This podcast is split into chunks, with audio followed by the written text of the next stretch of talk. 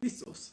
Para empezar, estamos. Hoy día vamos a hablar con Víctor Jauregui, este CEO de Optical Networks. Ya están comenzando a entrar todos.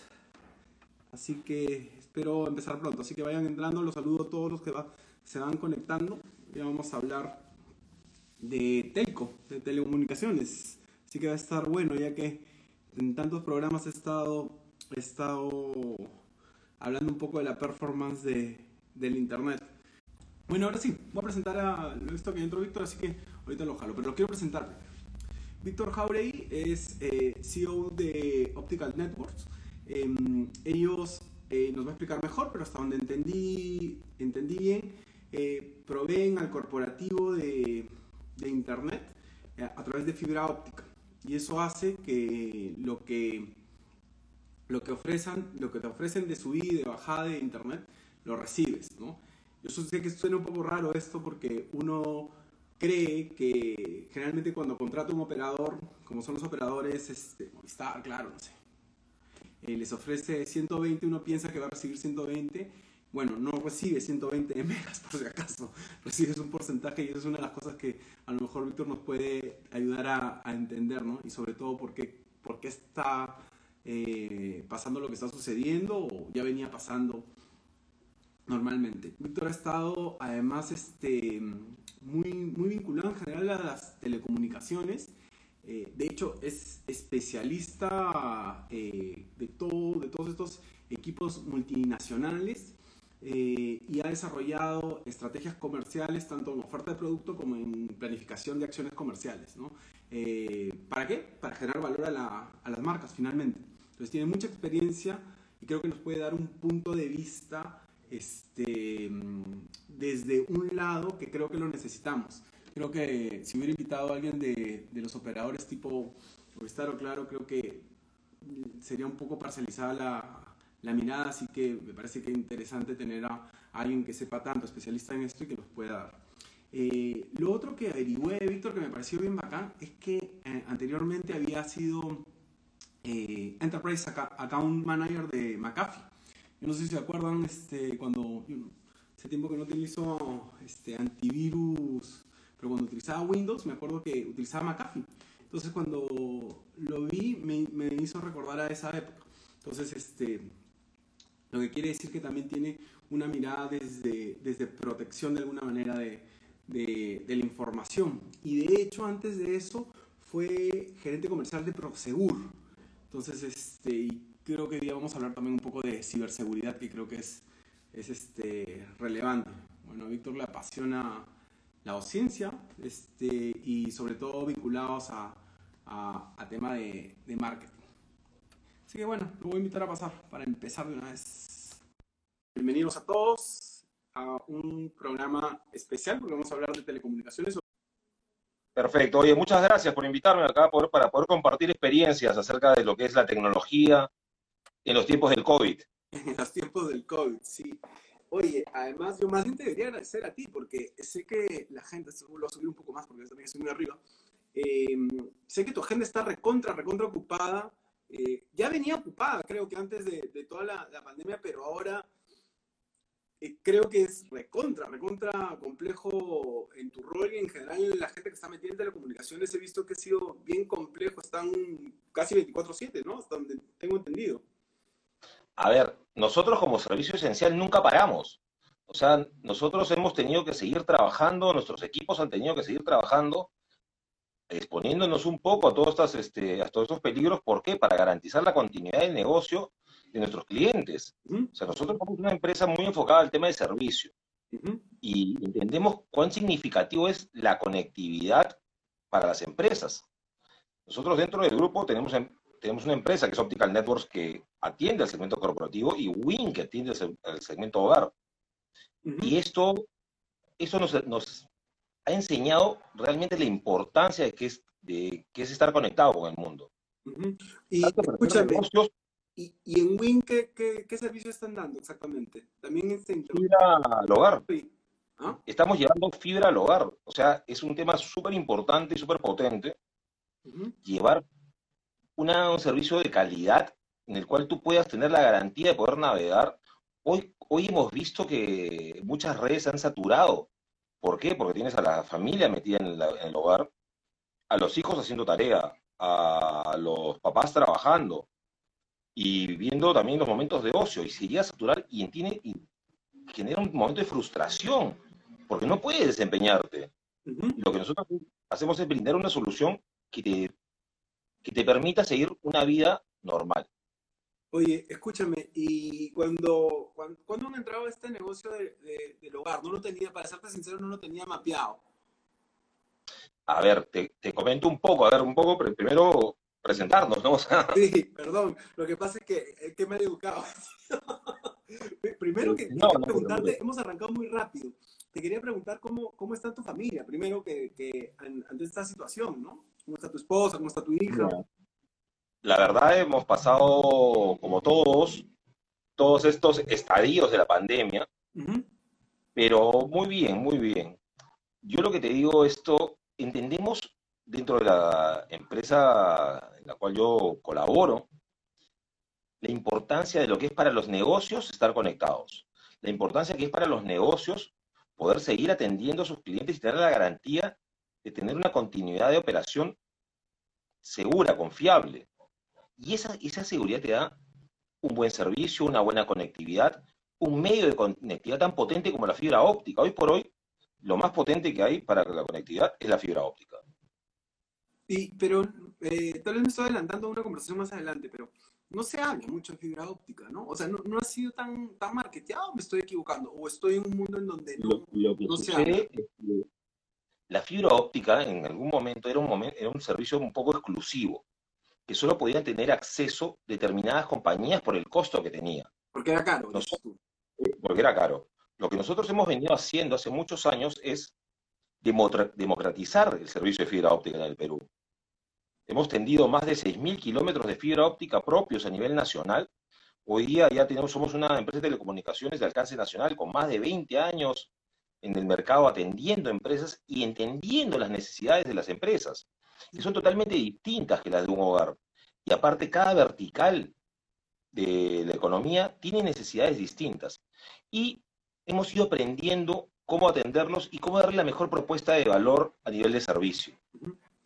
O sea, Y, y, y, escúchame, antes de que te vayas, este, ¿en qué, en qué, antes de que te vayas de lo que has mencionado, ¿en, en qué parte? todavía no me voy a ir, creo que tenemos un rato más. Este... Sí, claro, tenemos un buen rato, te voy a aprovechar de todas maneras, porque de acá no te vuelvo a ver, creo que un buen rato.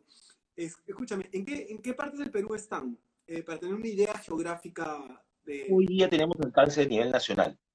Hay proyectos que nos, que nos dieron facilidad de tener alcance a nivel nacional, como la red dorsal, como redes de transporte internacionales que recorren todo el país, en las cuales nosotros tenemos últimas millas y abrimos nuestras propias oficinas y nuestros propios nodos de agregación en distintas provincias.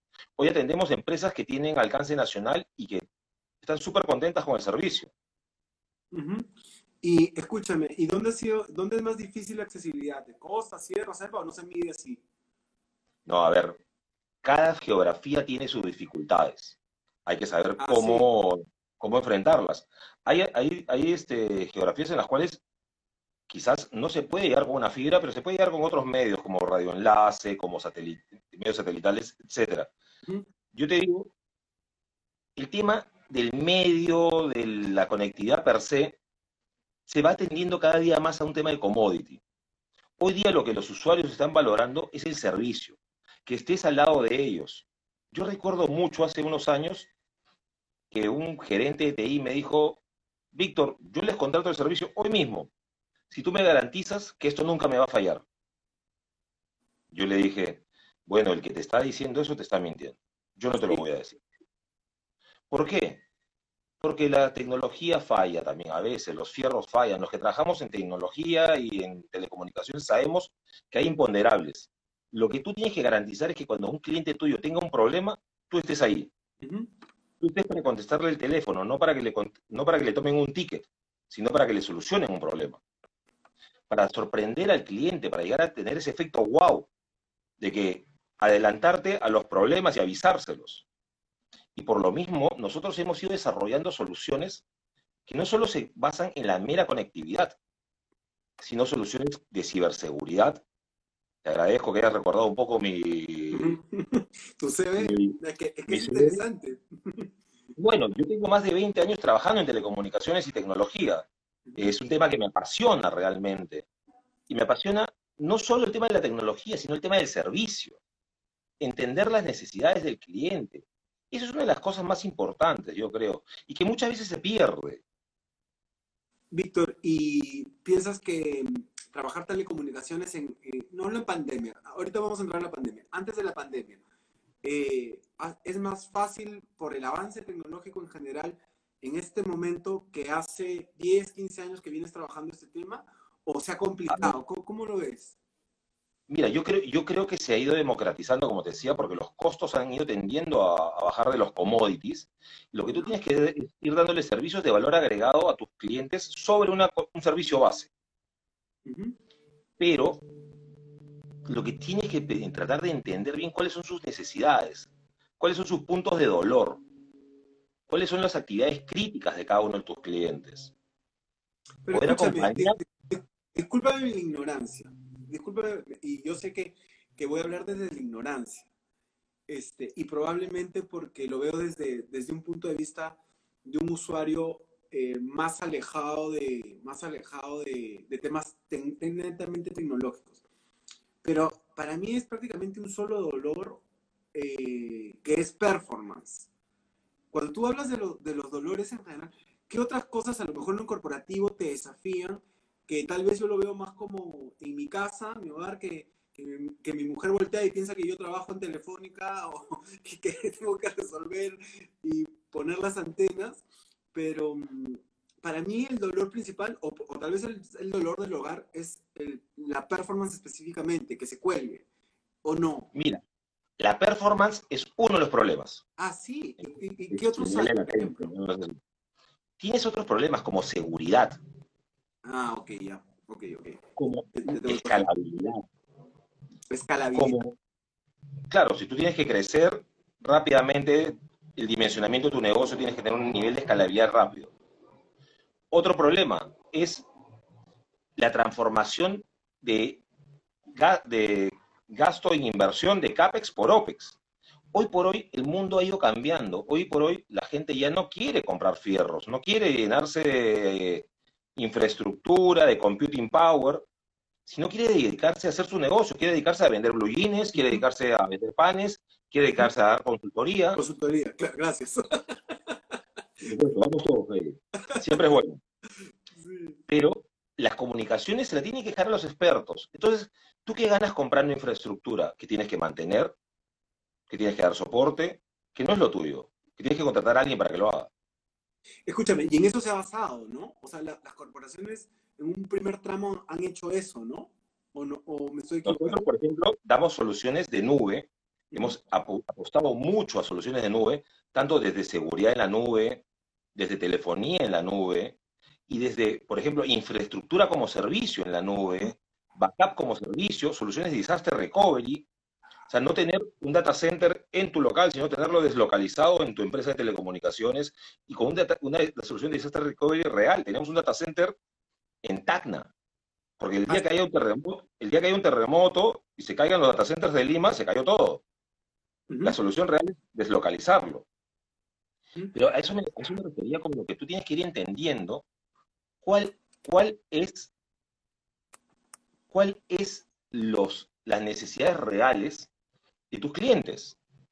de, un corporativo, en un corporativo, ¿cuáles suelen ser las necesidades más, más frecuentes? Primero, supongo. no? no? a ver, vamos por partes. Si yo fuera un gerente, porque estoy, estoy realmente en un, en un terreno que, que no sea. Mira, yo encantado, pregunta todo. Preguntar es bueno, no preguntar es malo. Y no hay idea tonta, tonto es el que no pregunta. Ordéname un poco el mundo. Te cuento, te cuento un poco. ¿Cuál es la principal responsabilidad, el principal objetivo de un área de telecomunicaciones TI? Garantizar la continuidad de negocio. Ya. Entonces tú tienes que tener un servicio, un proveedor, socio estratégico que te garantice la continuidad de negocio. Que esté contigo en todos los problemas cuando hayan y cuando no hayan. Claramente, Luego, no, no, no, no. Eh, el operador que me, que me da mi- el servicio a mí claramente no es un socio estratégico, te lo puedo asegurar. no, no te preocupes, mañana te voy a mandar a un ejecutivo comercial, no te atiendo yo personalmente, encantado. Me encanta, Víctor, siempre, siempre mezclando ah, la estrategia. Muy bien, estoy de acuerdo. Pero mira, Lo espero entonces, mañana. Te continuidad de negocio. mañana. No, no, no, ya, ya, espérate, me lo voy a apuntar para hacerte mañana gestionar este lead. Ya. Este, continuamos. Después la seguridad.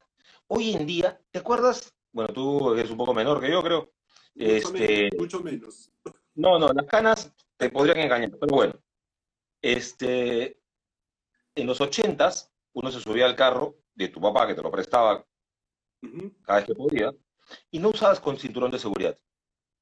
Porque para ti era normal. Ujú. Pero hoy tú te subes a un carro y no te pones cinturón de seguridad. No, eso no pasa. Eso No pasa por tu cabeza. No, no, no, ni siquiera. Eso es igual a hoy día. Eso es igual. desnudo. Bueno, es igual. Es igual hoy día cuando entras a navegar en Internet. Entrar a navegar en Internet, y más en un entorno corporativo sin sistema de seguridad, es, es irresponsable. Y nosotros dentro de Optical Networks asumimos eso y para nosotros brindar un Internet sin seguridad es irresponsable. Por eso nosotros acuñamos un concepto que se llama Internet seguro. Pero no solo Internet seguro, porque el Internet seguro era muy caro en, en algún momento.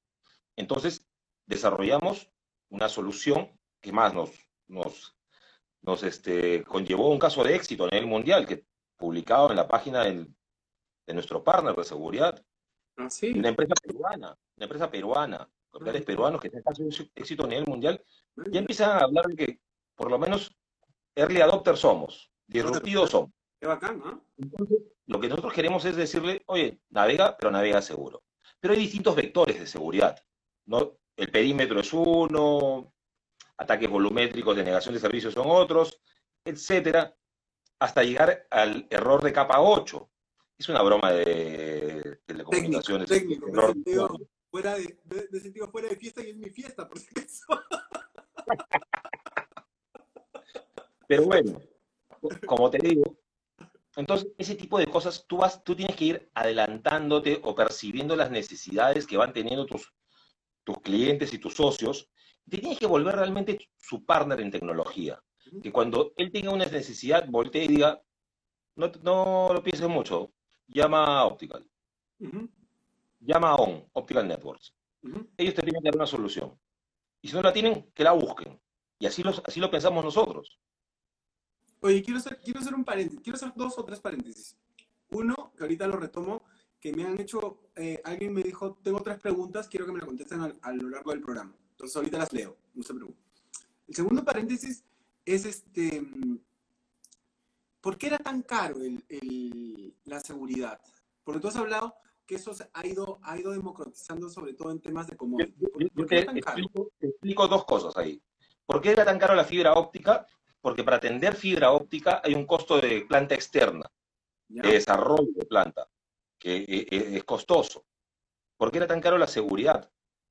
Porque había marcas incumbentes y donde los, la seguridad tenía que ser in-house, o sea, no in-house, sino, sino en el on-premise, en el site del cliente. Presente en las oficinas del cliente. Ah, ya, ok, eso sí lo entendí. Dice mi cara, ¿no? Vicios de marquetero antiguo. Sí, veo, veo. Oye, Y, dime. y entonces, ¿qué, qué es lo que vimos? ¿Cómo democratizar esto? Dar soluciones como servicio, no vender las soluciones. Oh, Porque tú no necesitas comprar una solución, tú necesitas que te la den como servicio para que la puedas utilizar cuando la necesites. Claro, y, y ahí entienden mejor el negocio, man, ya qué bacán, ¿ah? Bien bien bacán, ¿ah? Porque ahí lo, lo vas escalando y bacán, me ha gustado, me ha gustado, compro. Oye, a otro paréntesis que no, que no es, este, seguro no esperabas un poco esta, esta pregunta, pero me llamó la atención una cosa. Trato de hacer la tarea antes de entrevistar a, a- o conversar con alguien. Y vi que este, habían hecho un cambio, un refresh, no es un, no refresh, es un- realmente un cambio en su identidad de marca. Me gustó, me, me gusta la, la propuesta que tienen ahora. ¿Hace cuánto han hecho ese cambio? Está está súper bueno. A ver, nosotros tratamos de ir evolucionando como marca desde hace muchos años desde una marca, uno va construyendo una marca. Tú que conoces muy bien el tema, Comenzamos con una marca como Optical Networks que nos fue dando una presencia en el mercado y un posicionamiento en la mente de los consumidores, principalmente de nicho, un, segmento de telecomunicaciones, de tecnología, de, sistemas. Y ahora hemos hecho un relanzamiento hace ya un par de años a ON, un concepto más, más este, acoso, más de, de, de mayor fácil recordación, de mayor recordación, y que nos ha ido resultando bastante bien. Y que, nos, y que con, con ese concepto hemos jugado a desarrollar un ecosistema alrededor de ON. Sí, me gustó lo que han construido como concepto. Está, bien bacán. Un ecosistema de soluciones. ON es tu servicio base. Sobre ese servicio base, sobre esa piedra angular, vas construyendo servicios de valor agregado, que van volviéndose este ecosistema de ON. Desde seguridad, telefonía, o sea, comunicaciones unificadas, data center, cloud computing, servicios profesionales, todos los, todos los partners que tenemos con empresas de cloud, etcétera. Y sobre eso hemos ido construyendo y hemos penetrado distintas verticales de la economía. Llámese educación, Estado, banca y finanzas, comercio. y de las cuales hemos ido aprendiendo con nuestros con nuestra familia, con nuestros clientes, con nuestros partners, con nuestros trabajadores, con nuestros colaboradores que nos vienen acompañando hace muchos años y que, y que a mí me da, me da mucho gusto de ir dando esos, ir viendo cómo vamos creciendo, dando esos pasos hacia poder brindarle un mejor servicio. Pero no hemos perdido ese, esa esencia, ese ADN de empresa, de empresa de atención personalizada. ¿Lo tenían o lo han construido? ¿Piensas que lo tenían? Siempre lo hemos tenido. Así lo tenían. O sea, porque sabes que la gente no necesariamente nace con eso, ¿no? Y a veces lo construyes y está bien, es parte de la estrategia. Nosotros, por ejemplo, nosotros yo siempre digo, ¿quieres cambiarte de proveedor? ¿Quieres cambiar? Sí. Nosotros cuando contrata, alguien se une a nuestra familia, contrata nuestros servicios, recibe una lista de escalabilidad, así se llama, de donde está el teléfono del centro de atención, el teléfono del subgerente del centro de atención, el teléfono del gerente del centro de atención el teléfono del director de operaciones y por último recibes el mío. Ah, sí. O sea, claro, yo, yo, lo que siempre digo, por favor, queme las etapas. claro, claro, Pero, o sea, yo te digo, si, si, tú, puedes, llamar, si, tú puedes llamar al director de operaciones de tu proveedor actual, quédate con él. Si no, encantado de recibir. No me contesta ni el teléfono. me va a contestar el director de operaciones de paz. Son de, de locos, es de, locos. Ya, después voy, a, regresar a eso. Nosotros somos unos, obsesionados del servicio. Y no te digo que no cometamos errores. Cometemos errores como todos.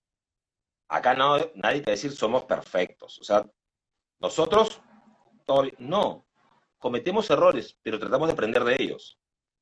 Tú sabes que una de las cosas que, me gusta de, ti como, como Víctor Jauregui, no como, no como CEO de, ninguna organización, era que... Salud, salud. Salud.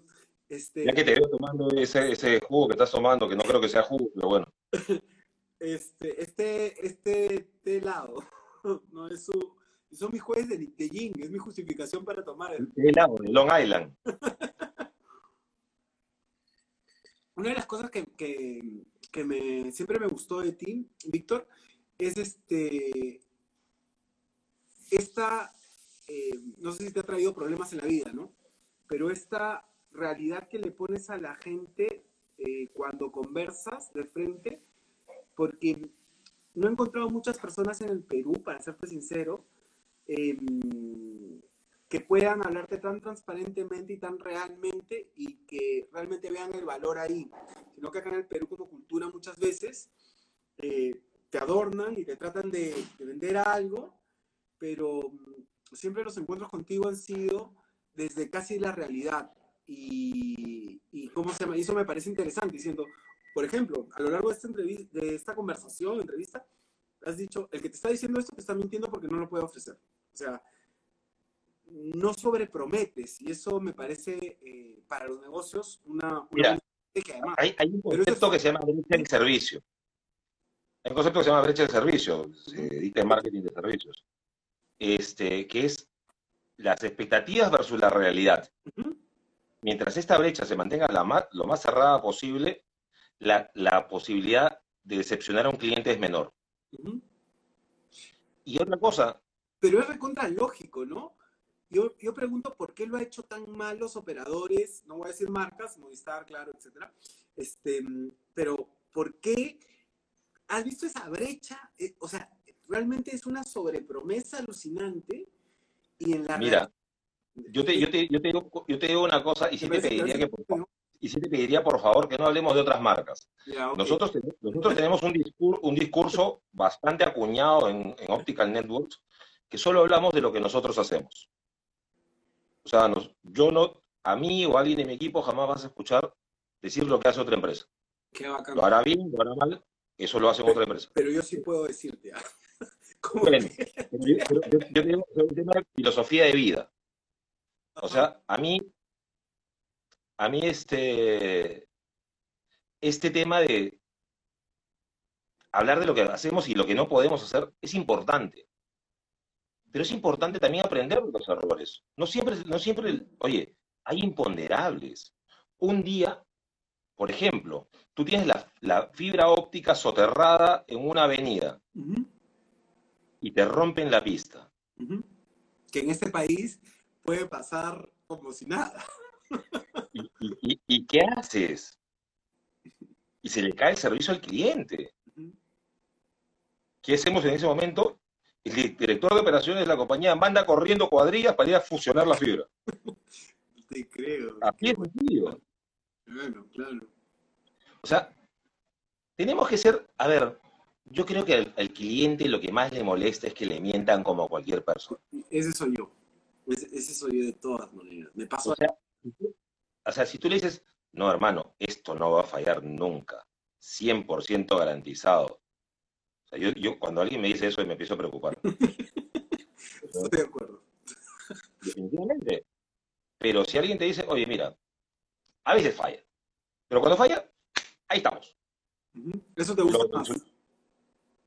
Es que ese es el reto. Ese es el reto, realmente. Realmente el reto es poder sentarnos y construir algo en el camino. Y, los, los socios, los clientes, te perdonan eso no te perdonan las mentiras. Sí, estoy de acuerdo. Y, lo que no te perdonan es que no les contestes. a, veces pasa, por ejemplo, hay averías masivas. Y contra una, avería masiva no hay nivel de soporte que, que, aguante la cantidad de llamadas. Bueno, hay, ya la tecnología ha ido avanzando, hay chatbot, hay omnicanalidad, hay conceptos que han ido evolucionando y nosotros tratamos de adoptar cada día más. Pero bueno, mira, vamos mejorando. Vamos, nosotros tratamos siempre de ir buscando nuevas soluciones, cómo atender mejor al cliente. Y te digo, más allá de que hay clientes que valoran el tema de precio, hay clientes que están valorando mucho el tema de servicio. Y que dicen, no me importa, de repente me cobras un poquito más caro que otro proveedor, pero estoy contento. E-, esa es mi mujer. Bueno, yo también de alguna manera, pero mi mujer, sí, experiencia, pa, pa, pa, pa su marido. no, no, no. Los, dos este, valoramos la experiencia y estamos dispuestos a pagar por la experiencia. Mira, hay, distintas cosas. todo como en la vida se va acomodando. Las reglas del mercado son reales. O sea, tú no puedes cobrar excesivamente por mucho tiempo, porque alguien va a venir y lo va a dar un precio justo.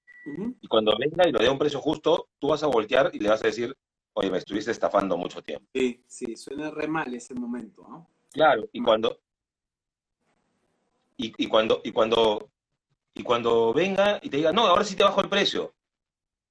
¿Y ayer qué fue? ¿Y ayer qué pasó? Pero bueno, mira, aparte, hay distintos servicios para distintos consumidores, hay mercado para todos. Eso es lo que hay que entender. Lo que sí, ¿Piensas que hay mercado para todos realmente? Totalmente seguro. Totalmente seguro. Hay mercado para todos. O sea, acá no, acá es tratar de dar la mejor propuesta de valor pues al mercado. Hay que dar tratar de mejor, dar la mejor propuesta de valor al mercado fidelizar a, a tus clientes, a tus partners, tus socios estratégicos, seguir innovando. La innovación, el día que una empresa deja, deja de invertir en innovación, murió. Pero ¿no piensas que, que, hasta antes de la pandemia, no sé si antes de la pandemia, pero yo todavía sigo pensando que, que la inversión en innovación en el país es bien baja? No, a ver, mucha gente lo había, ya había invertido en innovación. Que el mercado no lo adoptaba es otra cosa. Y que eh, la pandemia significó, eh, significó un catalizador, un acelerador hacia nuevos modelos de trabajo, hacia nuevos modelos de gestión. O sea, antes hablar del trabajo remoto era una utopía. Sí, hoy, hoy, por ejemplo, te doy, te doy un gran ejemplo. No quiero hablar de mis clientes, quiero, voy a hablarte de lo que yo he hecho. 90% de nuestros colaboradores están en trabajo remoto. Y hemos garantizado la continuidad del negocio de todos, nuestros, de todos nuestros clientes. La empresa no ha parado un día. Y nosotros no hemos parado un día. ¿Por qué? Porque tengo un área de recursos humanos que se preocupó, se preocupó de prever eso si algún día pasase. ¿Ah, sí? Y había hecho pilotos, y había hecho pilotos de trabajo remoto en su momento. Entonces, cuando pasó, simplemente fue ponle play. Ah, sí, man, ya. No, no, no había escuchado a alguien que, que hubiera hecho un, una simulación así, ¿no? Para serte sincero. Todavía están pensando cómo era, bueno, ahora ya no, pero estaban pensando este, si hacerlo, no hacerlo, si funcionaría. y, es que todo este proceso es un proceso también de aprendizaje, Mm. porque en medio del proceso tienes distintos puntos, generalmente extremos. Oye, ¿vamos al micromanagement o vamos al control de objetivos? Yo, en mi punto de vista personal, es que la vida está llena de una tonalidad de grises, No hay ni blanco ni negro. Y, y alguna tonalidad es la que nos conviene a cada uno. Cada organización sabe qué es lo que mejor le conviene. Tiene que tener ejecutivos y directivos suficientemente inteligentes para saber qué es lo más eficiente para cada organización. No existe una receta. Sí, estoy de acuerdo. Ahí, ahí- ahí estamos de acuerdo. Oye, oye, Víctor, quiero hacer un paréntesis para leer algunas preguntas, para ver si las contestamos ahora más adelante. Y de ahí me quiero meter un poco a la, a la tarea que he hecho, que te quiero preguntar varias cosas. Este, así que eh, siéntate bien porque va a ser largo todavía. Este, dice, dice Sa- eh, San Jin Chang, no sé si ese es el nombre o, o va por ahí, pero dice, hola Javier, no, no sabía que te habías cambiado el nombre, Víctor, porque hoy, hoy yo, cuando, yo me llamo Javier los, los, los martes, pero los jueves soy todavía José Luis. Hola Javier, saludo. Tres preguntas claves que quiero que puedas compartir con los que estamos en el sector de telecomunicaciones. Ah, está en el sector de telecomunicaciones, así que, está interesantísimo, interesadísimo. Para ti, a raíz de, era para ti, ¿no? Es este, Víctor, eh, a raíz de lo que se experimentó con la pandemia, se debe, mejo- se debe mejorar. O sea, claro, ahorita hablamos, a, ya nos metimos un poco a la pandemia. Lo otro que dice, ¿qué debemos mejorar? ¿Cómo hacerlo? ¿Y qué se viene a futuro? Eso sí está parte de, parte de lo que vamos a hablar, así que no me preocupa. Y dice, tercerización, pero justo ahí viene la importancia de tener un entorno seguro para la información, eh, sea un negocio o tu hogar. O sea, creo que está hablando de que, que si la tercerización de alguna manera termina siendo lo suficientemente seguro para, para el nivel negocio, o sea, llega a la familia o a nivel negocio también llega. Creo que está preguntando un poco de eso. De hecho, Bueno, a ver, un poco, un poco lo que he entendido. Primero, como repito, no había una receta para la pandemia. O sea, en ninguna escuela de negocio, en ninguna universidad, en ningún handbook de una empresa te dice, va a haber pandemia. ujú, La receta es esta. No. Es que las organizaciones tienen que, estar lo suficiente, tienen que ser lo suficientemente dinámicas y flexibles para poder adaptarse al cambio. Yo siempre he dicho, y lo vengo diciendo toda la vida, tu correlación con tu grado de adaptación al cambio va a ser tu grado de empleabilidad a futuro. ¿A qué me refiero? Mientras más rápido te, te adaptes al cambio, más empleable vas a ser. Entonces tienes que responder rápidamente ante los cambios de tu entorno. Entonces, eso es punto donde tienes que desarrollar y todo, y un punto importante, todo estos cambios online que estamos viviendo comienzan offline. ¿Sabes dónde comienzan? En definir bien los procesos de una compañía, en definir bien los procedimientos, en definir bien los grados de autonomía de los, trabajadores, en definir bien cuáles son tus KPIs, en definir bien cuáles son, cuál es el propósito de una compañía, que, toda, que todos los trabajadores, todos los colaboradores, todas las áreas estén enfocados a los mismos objetivos, que se rompan los conceptos de trabajar sobre área, que se trabaje en función de procesos, que se trabaje enfoque, enfoque a cliente. Hay que poner al cliente en el centro de nuestras actividades. Tú sabes que el otro día, para, para robarte esa idea, ¿ya? El otro día hablaba con Gastón Barnechea, que él es VP de Banco, Banco Partir en Colombia y que es muy digital. Y le decía que me había pasado de vueltas un poco porque me pasaba de vueltas que estemos tan de moda con cliente en el centro, ser cliente céntrico de alguna manera. Dije, pero eso no debió ser hace años. Y él me decía, pucha, que, que tampoco es tan antiguo. Le dije, pero tú no creas una organización para, para finalmente para brindar y poner al cliente en el centro.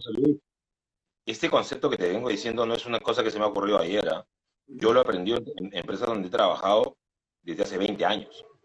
Pero ¿y por qué no, no se ve en, en, las organizaciones? Y, y, que, a ver, como todo en la vida, nada es fácil. cuesta implementarlo, cuesta generar esta transformación, cuesta salirte del enfoque resultadista a un enfoque de mediano y largo plazo. Tú sabes que siempre dices que los CEOs piensan en corto plazo. Es un, es un reto tratar de romper eso y una aventura, animarte a hacer una visión de mediano y largo. Este, pero... Tú sabes que acabas de revelar un secreto que, que ¿cómo se llama? Que yo también lo, lo, lo comparto, pero que la gente no lo dice. Sí, de hecho, mucha gente este, dice, los CEOs piensan a, corto y, tal vez mediano plazo, pero no a largo plazo, pero sí es, este, la gente no lo dice en voz alta. Claro, no lo dice en voz alta porque te puede costar el puesto también. es cierto, es cierto. Este, pero el discurso es, es, es parte del management en general, ¿no? me, me, ha gustado eso. Oye, Marcelo, eh, no sé si estudió contigo, tú has estado relacionado creo que a la, a la, a la de Piura. ¿LUDEP es la de Piura? Estoy, ¿Me estoy equivocando? Sí, la, es que a ver, la UDEP es la Universidad de Piura. Ya, dice, ese término brecha de servicio me quedó claro hasta hoy. Buena clase de marketing de servicios en la UDEP. ah, gracias Marcelo, sí, sí, sí lo recuerdo, soy alumno mío. ¿Sí? ¿Ha sido alumno tuyo? Man, ya, qué bacán. sí. Yo enseño marketing de servicios también. Sí, man, ya, qué bacán. La, la educación ha sido una pasión que me ha acompañado toda la vida. Oye, ¿te gusta dictar? Alucina que nunca te hubiera alucinado como, como docente, para serte sincero. Este, pero, pero sé que te gusta un montón. No, me encanta, de verdad. Yo creo que poder compartir lo que uno ha aprendido en la vida y, y, mis clases son un poco distintas. yo no soy muy amante del PowerPoint. Eh... Te imagino. Te, imagino que, que, ¿Qué haces en clases? A ver, me gustó salir de la entrevista, pero me, parece... ¿Qué haces en clases? Ah, a mí me encanta la, eh, la, teoría del caso. Yo aprendí en la escuela de negocios donde estudié y tengo muchísimo cariño. Yo estudié en el PAT de la Universidad de Piura. Y trabajamos mucho el tema del caso. ¿Por qué? Porque te ponen situaciones reales, te hace pensar, te dice, a ver, a ver, a ver, no te estoy poniendo teoría. ¿Qué harías en este momento? y, te, y te obliga a decir, yo haría esto. Y te enfrenta a otra persona como lo vives en un board. De repente el comercial en una mesa de directorio se para, vamos a hacer esto, y el financiero se para y le dice, no. Sí. Como buen financiero, ¿no? Claro, No. Me has hecho acordar a mi socio. no sé si está viendo, pero de verdad te digo, lo miro. Claro, tú dices, oye, vamos a lanzar esta campaña, te dice. No hay plata, nunca hay plata. Claro. No, no, no hay plata. No, no bien hay que encontrar la mitad. Sí, digo, pucha, que me pasa de, me pasa de vuelta. Sí, es una dinámica lo, loca esa. Es que yo creo que el éxito a veces es ir acíclico, antisistema. O sea, no hacia donde todo el mundo va. O sea, cuando todo el mundo está de repente pensando en ahorrar CAPEX, tú debes hacer lo contrario. Y crecer. Claro, a veces esa timbiada te cuesta el puesto, ¿no? Sí, pasa, pero también de eso se aprende, ¿no? Por supuesto. Y aparte, oye, según estudios, un ejecutivo hoy por hoy va a pasar, por lo menos en su vida, por cuatro procesos de recolocación, de outplacement. Y uno tiene que estar, tiene que estar preparado para eso también. Esa teoría de nuestros papás que entraban a una empresa y se jubilaban a los 35 años de- después de haber trabajado ahí, no existe. Oye, tú, tú sabes que me has hecho acordar, cu- cuando mi madre se enteró que le dije que renunciaba al USP, este, no, no entendía. Me dice, te están votando. No, no me están votando, le digo, me estoy yendo.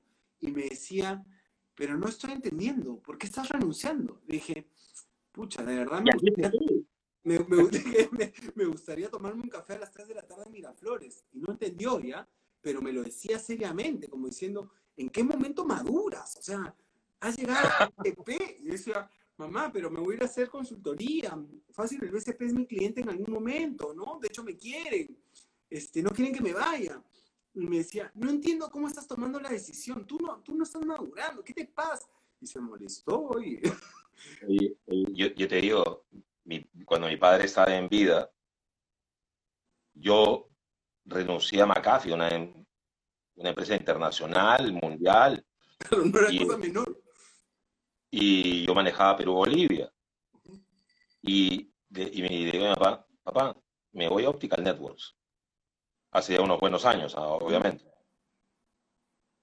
Pero tú te volviste loco. Sí. Y yo le dije, no, estoy seguro de lo que estoy Mi haciendo. padre tenía voz dura, era alto, ¿no? O sea, no, no era, no era cosa, no, era, uno temblaba cuando lo, ve- lo veía. Y, y yo le digo, no estoy seguro de lo que estoy haciendo. Y hoy, te, hoy, día te, hoy día te puedo responder, no le puedo responder a él porque ya no está, que no me equivoqué. Ujú, Que fue la mejor decisión que tomé en mi vida. Has hecho una carrera este, de éxito súper, súper interesante, ¿no? Estás en un buen momento, además. Más allá de la carrera que yo pueda haber hecho o no, es la organización en la cual yo comparto. Y, o sea, es- acá, acá todos remamos. Todos remamos. O sea, acá no hay. Acá todos estamos comprometidos. O sea, y es, es apasionante ver, ver a la gente cómo se compromete, cómo vive con pasión lo que hace. El día que yo pierda eso, creo que me dedicaré a la docencia nada más. Pasiones. O- Oye, Víctor, quiero leer un par de preguntas que nos han hecho y yo de ahí quiero ir un poco a las, a, a las cosas que he anotado. Dice, este, Andrés eh, Marra Cade dice, ¿tiene soporte propio? Pucha, creo que, que en algún momento estábamos hablando, no sé exactamente de lo que me está preguntando. En todo caso, te, comento. que me haga la pregunta eh, con contexto porque, este, Bueno, pero te, puedo responder un poco. ¿sí? ¿Qué es? Nosotros, contrario a lo que va a la tendencia del mundo de la ¿Pero qué estaba tercerización? Porque no, no entendí muy bien qué nos estaba preguntando. ¿A qué, te- a qué se refería? ¿Tú entendiste? me imagino que cuando es- te, te, menciona soporte propio, es que si nosotros damos soporte a nuestros clientes con personal propio. Ah, ya, ya, ok, ok. O, o si eres un intermediario. ¿sí? No, nosotros hicimos lo contrario que dice la, que dice la tendencia. Que tercerizar, deslocalizar tu soporte, no. Porque entendimos que ese es el corazón de, nues- de nuestra empresa. Entendimos que al cliente valora que las personas que lo atiendan sean de la compañía, y no solo que sean de la compañía, que sean personas calificadas. El área de soporte que nosotros manejamos dentro de la compañía es un área altamente calificada, donde tengo ingenieros, técnicos de telecomunicaciones, certificados en redes, certificados en seguridad. Claro, que muchos financieros me podrían decir, Víctor, es un sobrecosto. Mejor tercerizarlo. Es Yo les digo, Es ya, ambicioso. yo le digo, no. Porque ese tipo de cosas son las que te dan ese, ese efecto wow. Ese efecto que le sorprende cuando un cliente te llama y tiene un problema y el ingeniero que le está, es- le está contestando el teléfono le dice, no te preocupes, te lo voy a solucionar en este momento. ¿No me vas a tomar un ticket? No, voy a tomar control y lo voy a solucionar. Esa es la gran diferencia. Sí, puede ser un sobrecosto, pero nosotros hemos apostado por calidad, por un nivel de servicio. Escúchame, Lizzy pregunta, ¿por qué no funciona? No sé, y pone una calavera, así que debe estar hablando de mi operador. Lizzy, ¿puedes completar bien la pregunta para saber? Porque está, creo que más arriba la pregunta y no la, no la entendí. A ver, yo te digo y te la respondo yo, no Ah, todos nos van a querer, no todos nos van a querer, o sea, alguna vez hemos podido cometer algún error. Le pido mil disculpas a Lizzy si cometimos algún error. Este, no, creo que estaba hablando de mi operador. Ahora, ahora Lizzy, Lizzy- Lizzy trabaja con nosotros, así que este, nos, va, nos va seguro a, a, a enfocar. Dice, ¿qué soluciones han implementado para el trabajo remoto? Dice. Lo, Lore de la Torre. A ver, mira, ¿cuál es el concepto del trabajo remoto? Hay que entender bien esto. El trabajo remoto es que tú logres extender tu red a la casa de tu trabajador, ¿correcto? Ajá. Para que pueda trabajar. O sea, el trabajo remoto no es simplemente que se conecte por internet y avance y mande correos. No. Trabajo remoto es que pueda tener acceso a las aplicaciones, a los, a los sistemas de la compañía, que mantenga los protocolos de seguridad, las políticas de seguridad, tal y cual estuviera sentado en su oficina. Eso se hace vía una VPN. Tenemos también centrales en la nube, centrales telefónicas en la nube, seguridad desde la nube, como te comentaba, infraestructura desde la nube, soluciones de almacena- almacenamiento desde la nube, todo como servicio. Tenemos un caso, por ejemplo, que te lo voy a comentar, pero no te puedo dar el nombre de la empresa, porque te, hay que pedir permiso. Un call center. Agarró call center, pandemia, distanciamiento social. No, podemos, no pueden sentarse al menos de los 50 centímetros de que estaban sentados. Agarró, pagaba, te digo, como 10X en alquileres, pasó a una solución deslocalizada de tecnología con nosotros, empezó a pagar 4X Mm. y no paró. Nos han dicho que nunca más van a volver a trabajar en un solo local. Así. es que de verdad el trabajo remoto llegó para quedarse. O sea, a ver, y esto hay que entenderlo, y lo tienen que entender desde los dueños, gerentes, trabajadores. El mundo cambió, y Oye, cambió la fuerza. ¿Sabes qué? No, no sé si me está conveniendo esta, esta conversación, porque hay gente de mi oficina que está escuchando y yo les digo, tienen que regresar a la oficina, tienen que regresar a la oficina. Y me dicen, ya cambió, José Luis, podemos trabajar desde, desde, desde- de hecho, es Con- una de ellas. Yo, yo- yo te digo una cosa, confía en tu gente. Yo confío en mi gente. No, pero no solo eso, pero también hay que ponerles objetivos, indicadores, métricas. Tampoco sin llegar, sin llegar a un tema de micromanagement, ¿ah? porque si no te, se vuelve un, un estrés. Claro, sí. Oye, No, no- Oye, yo te digo, yo estoy trabajando mucho más en remoto de lo que trabajaba antes, creo. Sí, eso sí Y así me todo el mundo. Sí, o sea, ha habido toda una alteración de la realidad alucinante. Oye, hay otra pregunta que me parece... Se va a ir regulando, ¿ah? Ujú. Se va regulando y las empresas van a ir respetando algunos horarios. O sea, a ver, como te digo, yo creo firmemente en el mercado y las leyes del mercado. Todo se autorregula. Sí. Igual no creo que esto sea la realidad, ¿ah? Te soy sincero. Yo creo que, que la realidad viene todavía un ratito más, pero no, no es así. O sea, si están preguntando, va a ser, yo tengo, sigo apostando que la realidad es, es, es otra. Sí va a cambiar, A ver, pero sí. pero es- escucha, es que, nuevamente, no es ni blanco ni negro, hay una tonalidad de grises. Algunas empresas llegarán a un modelo, algunas empresas llegarán a otro, y dependerá, dependerá de la apuesta que tú quieras hacer. Estoy de acuerdo. Ahí estamos de acuerdo. Lizy, tienes que trabajar de todas maneras en presencial, ¿no?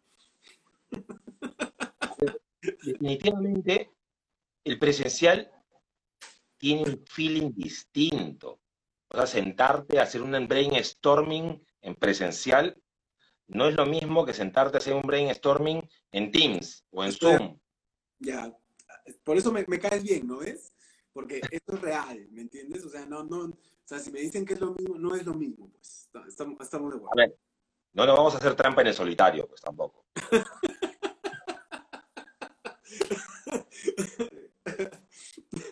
Ya.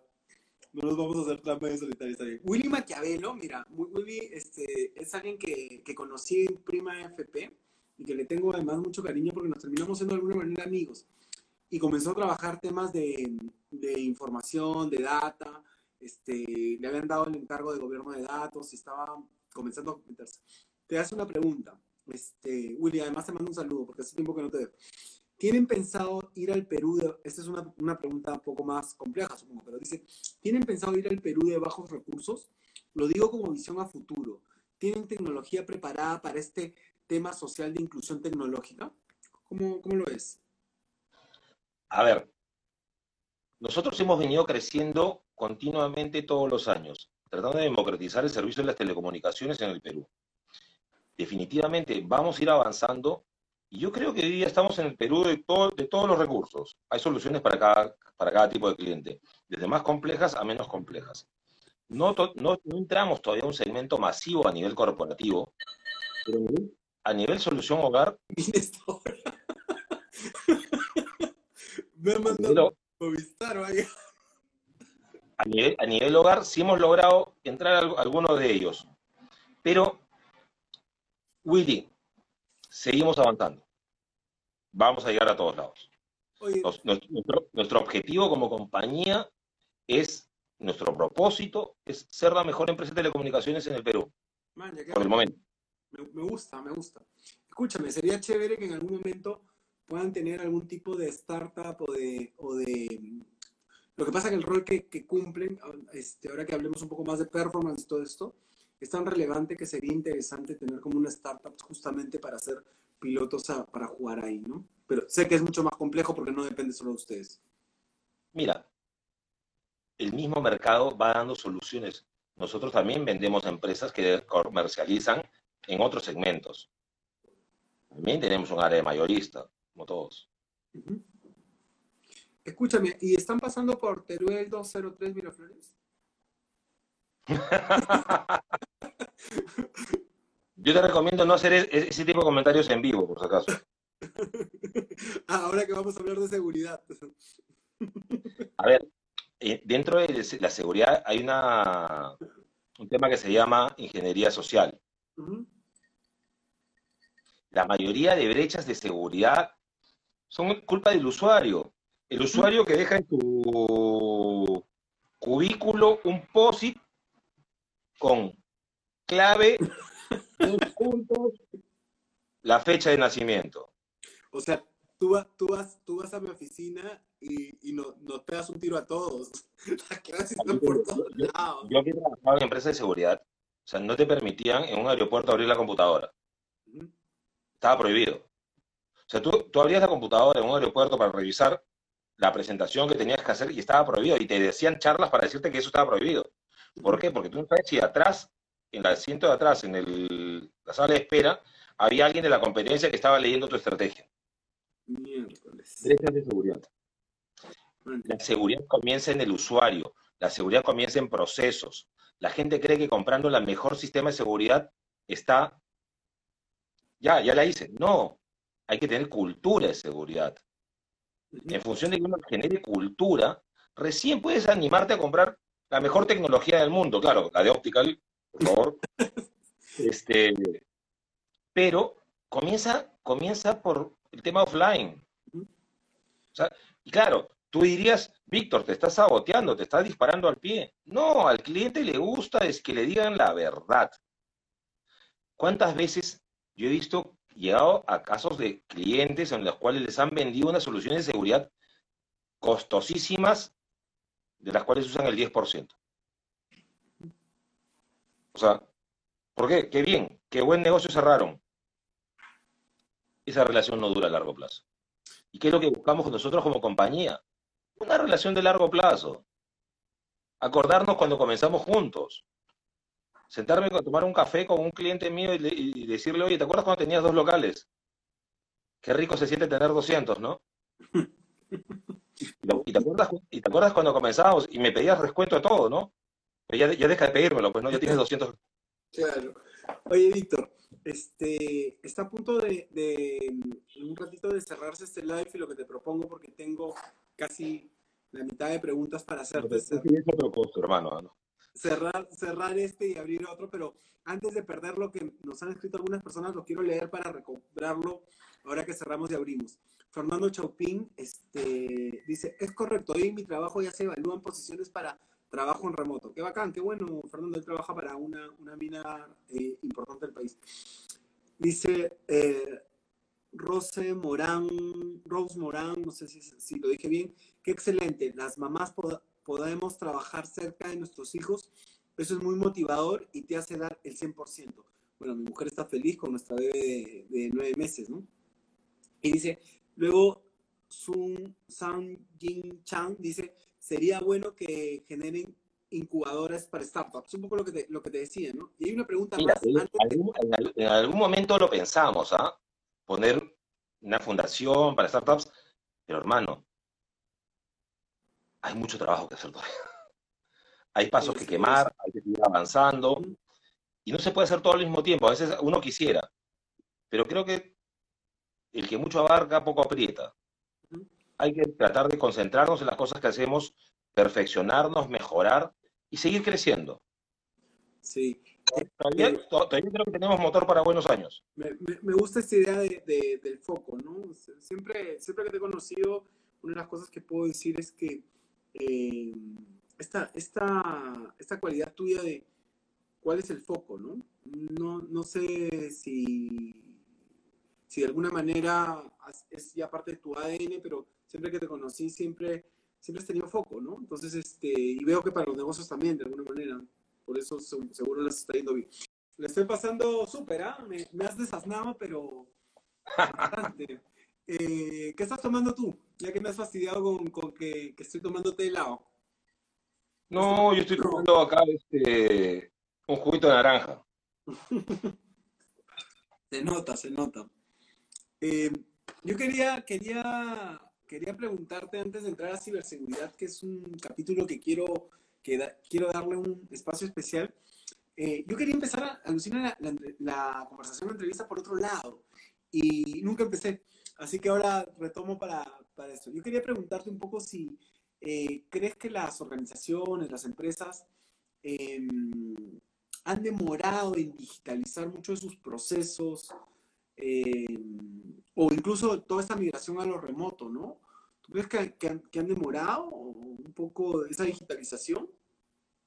¿Cómo, cómo lo ves? A ver, estaba en la agenda de todos. Estaba en la agenda de todos. Esto ha sido un acelerador. La transformación digital, todo el mundo habla de transformación digital, habla de procesos digitales, atención, venta, e-commerce, etcétera. Pero tienes que preocuparte no solo del tema de la herramienta digital, tienes que preocuparte del nivel de procesos, lo que yo te decía hace, un buen rato. Yo creo que las compañías sí se han preocupado, no todas, y las que no se preocuparon ya se están preocupando. Yo sí soy más duro, ¿ah? Yo sí pienso que, que, que, lo que los pasos venían muy, muy lentos y un poco los ha, los ha agarrado, los ha agarrado este, un poco mal parados, para ser Tanto no solo en temas de, de transformación ah. digital, sino de e-commerce. Este... A, ver, eh, esto, esto lo agarró mal parado al, al mundo, hermano. O sea... No estoy seguro de eso, ¿ah? Oye, oye, a ver, veamos, veamos los, los, números económicos, o sea, o sea, esto, esto lo que ha hecho es que el mundo le dijo, oye, y esto te está reinventando, y te va a tener que reinventar negocios. E, eso sí, a lo que voy es que hay organizaciones, creo yo, a nivel mundial, en su transformación digital, por ejemplo, estaban ya no tan mal parados como nos ha agarrado a nosotros. O sea, sí siento que hemos estado muy atrás. O, en, mi, lectura es, es, este, es errada. Mira, yo siempre digo que nosotros somos súper críticos con, en el Perú con el nivel de tecnología que tenemos. Estamos muy atrás en el Internet, estamos muy atrás en seguridad. No. Yo conozco realidades latinoamericanas. ¿eh? Me tocó a mí, por, por suerte en la vida, ver realidades en otros países de Latinoamérica y bits and bytes, estamos por ahí. ¿eh? ¿Ah, sí? hay, algunos, que tienen unos cuantos pasos antes que nosotros. Pero, o sea, no te digo a nivel latinoamericana que nos tienen una mega distancia. Y aparte los pasos se pueden acortar rápidamente. Ya, eso sí. estoy de acuerdo con esa parte. quiero aprovechar tu, tu, tu, expertise y tu conocimiento en Latinoamérica para que me deshaces un poco. Sí me había quedado un poco con la sensación, de para, para hacer más justo mi, mi comentario, que estábamos más o menos atrás. Me dices que no. Pero con respecto a, a, a, otras, a otros países, tipo Estados Unidos, sí estamos lejos, ¿o no? Tampoco. A ver, son economías distintas. No. Hablemos, de, hablemos de, de, contextos económicos totalmente distintos. Hablemos, hablas de un Estados Unidos que es un líder de tecnología a nivel mundial, donde los, las grandes corporaciones y los líderes de la te, del mundo tecnológico están ahí, o un Japón, o un China, o casos de Europa. Pero aprendemos rápido. ¿Sí? Yo, le tengo, yo le tengo fe al Perú, y tengo fe en los peruanos. Yo también le tengo, yo también le tengo fe pero sí creo que... Pero a, veces, pero a veces necesitamos situaciones, disculpa que te corte, sí. situaciones como esta que nos obligan a dar ese paso, que nos saquen de nuestra zona de confort, que nos, que nos saquen de nuestro día a día. La rutina mata. Y el que así se hacía siempre es el peor enemigo de las compañías. Uh -huh. Estoy de acuerdo. Con eso estoy de acuerdo. Yo sí y creo que estamos en una excelente oportunidad de hacer un giro relevante. Porque así se hacía siempre. Y, y, no has pensado de que se puede hacer de otra manera, ¿para qué? Si es que es siempre. No. Tenemos que buscar en nuestros, en nuestros ejecutivos, en nuestros colaboradores, en decirles, cuestionate todo.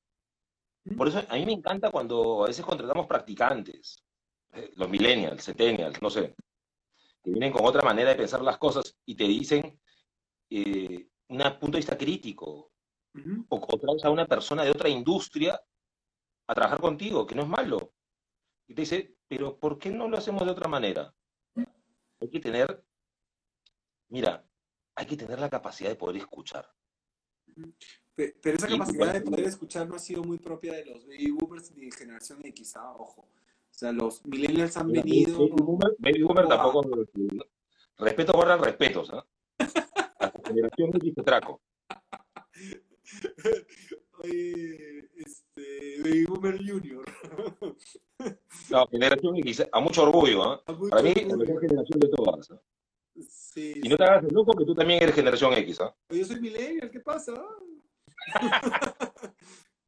Es- eso, eso es lo que uno, tú quieres vestirte como millennial, es otra cosa, pero bueno, vamos por eso no. Tengo mi polo de, tengo mi polo de, de cómo se llama el Capitán América. Veo mis entrevistas así en, en polo, no, no en camisa. Y, y- y- y te digo sinceramente, o sea, decía, tomo la entrevista en pijama, la tomo en polo, la- no, vamos a ponernos una camisa. Qué bueno. Oye, oye, Víctor, una, una consulta. Voy a, voy a tratar de quedar mejor porque me has hecho quedar muy mal en, en la pregunta anterior. Voy a, re- voy a tratar de retomar. Desde un punto de vista de infraestructura, este, a nivel Ya, ya. de- Ya, ese es, ese es otro cuento. estoy diciendo, estoy diciendo, me voy a recuperar porque he quedado, si la gente no entendió, quedé muy mal en la, en la pregunta anterior. He sido muy insolente este, y poco ubicado, lo acepto. Este, a nivel de infraestructura en el país, a nivel de telco, a nivel de telecomunicaciones, eh, hemos estado preparados, en un momento para hacer esa migración a, la- a lo que requería en, este, en esta pandemia, esa transformación digital, o, o sí, no, es- no hemos tenido esa infraestructura. hay, hay que ser realistas. Las redes que, te- que tenemos saturaron. Usted, todo el mundo lo ha vivido. O sea, trabaja en tu casa, que tu hijo que tengas dos o tres hijos estudiando al mismo tiempo, que alguien quiera ver una te- televisión por streaming. Siempre trato de no hablar de marcas, te das cuenta. Sí, sí, sí, me, me he dado cuenta, eres muy cuidadoso. Televisión por streaming. La red no te aguantó. No estamos pre- preparados. Hay que, la penetración de la fibra tiene que crecer, que hoy por hoy es el medio más estable. Se habla del 5G, que va a venir muy pronto. Yo creo Te que iba a también- preguntar, lo han marketeado, lo han marketeado, pero ha venido toda la crítica, entonces me ha quedado la sensación de que a ver, a ver, hay que, hay que tomar las cosas como son. O sea, es una buena tecnología, llegará en su momento, hoy día todavía no ha llegado. Creo que la fibra todavía tiene un gran espacio de crecimiento, tanto a nivel hogar como corporativo. Pero hay casos como España, por ejemplo, Madrid. Madrid tiene tanta fibra óptica tendida en Madrid que han decidido no invertir en 5G. así, mira tú. Claro.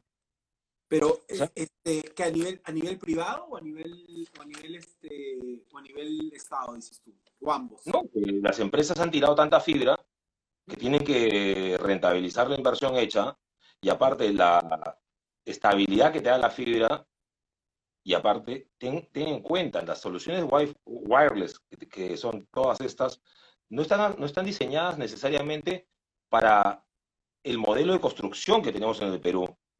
En otros países la construcción es mucho más ligera. A ver, atraviesa, atraviesa concreto de 25 centímetros, a ver si la señal avanza. Man, ya no había visto ese, ese enfoque. O sea, el enfoque comercial finalmente eh, ha venido de, claro, de otros países con tecnología donde las estructuras son mucho más simples, ¿no? Y tratar de aplicarlo a man, ya, qué, qué, qué, loco. No camina. Sí. No, es que a ver, la verdad, no estábamos, no estamos preparados. O sea, esta pandemia nos agarró o sea, la conectividad es muy pobre. Sí. Y, pero bueno, pero eh, eh, ahí está la oportunidad. Está la oportunidad de las empresas que inviertan, desarrollen, apostemos por el Perú.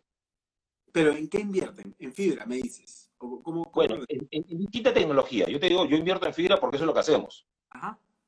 Pero hay, hay que brindarle soluciones y olvídate del medio de conectividad. Para que no hablemos de medio hay que darle soluciones que, que cubran las necesidades de los usuarios, corporativos o hogar, y un servicio de calidad. Eso es lo que hacer. Se me ha generado una pregunta. Yo sé que, que, no, no, quiero entrar mucho a política ni al, Estado, y supongo que tú tampoco, porque no me interesa entrar ahí, pero me, mm, igual me, me, genera una, una, una pregunta ¿Cuál es el rol del Estado de alguna manera? ¿Hay un rol o no? ¿O es todo a nivel privado esta, esta facilitación? No, no, no. El Estado, a ver, el Estado en las telecomunicaciones juega un papel súper importante. Más el Estado, pero hace, unos años hizo una gran inversión en la red dorsal nacional, que unió 182 capitales de provincia a nivel nacional y tendió más de 17.000 kilómetros de fibra óptica a nivel nacional. O sea, hay que usarla, hay infraestructura. El rol pero yo creo que el rol del Estado, más un, un, rol regulador, tiene que ser un rol, rol facilitador. Más que interventor, tiene que ser facilitador y es cierto aparte regulador, pero tiene que dar, darle capacidad al libre mercado para que se regule solo. Hemos, sido, yo he sido bien crítico. Hemos sido, al Estado le, le, está costando mucho ser, encontrar el rol de articulador y de, y de, y de facilitador, como tú dices, ¿no? Y creo que todavía estamos lejos de, de tener política o, política de Estado que, que, logremos eso. Sin meternos a, a, política, pero estoy de acuerdo que ese es el rol. A ver, hoy, hoy en día tenemos mil problemas. Hay que tratar de solucionarlos uno a uno. Este, Roth voy a salirme elegantemente de, la política.